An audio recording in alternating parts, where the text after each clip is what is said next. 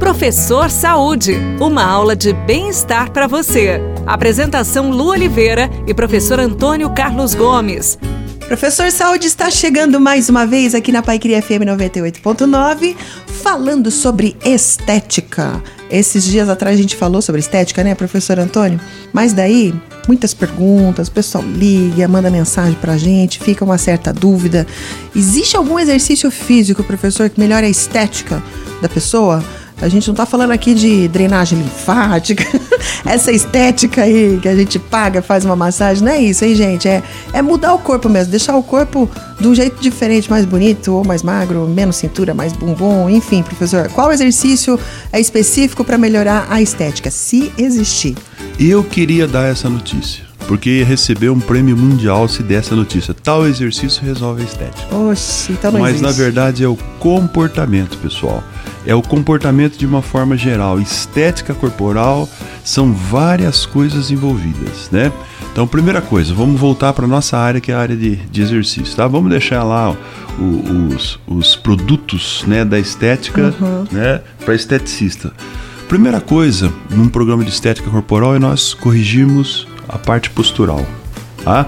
A forma de pisar, a forma de caminhar, a forma de sentar, né? Todo mundo torto, senta de qualquer maneira. Nós precisamos educar a forma de nós nos movimentarmos na sociedade. Então, primeira coisa, Melhorar a postura já é. melhorar a postura. Então, vamos, vamos orientar Desde todo mundo que está aqui no nosso estúdio. Já estamos todo retinho aqui, direitinho, retinho. né? Então, esse é o primeiro, primeiro, principalmente quem fica sentado o dia todo são Uhum. as pessoas que mais, a que mais apresenta problemas posturais. No segundo momento é melhorar a mobilidade, melhorar a flexibilidade, Uhum. tá?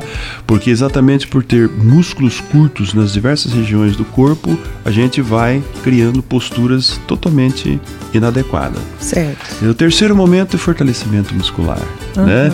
Fazer um pouquinho de musculação. E se eu falar de mulher e de homem, o homem faz duas vezes por semana, três vezes musculação, as mulheres de preferência que façam quatro, porque tem men menor quantidade de músculo, é mais difícil de se fortalecer, Certo. né?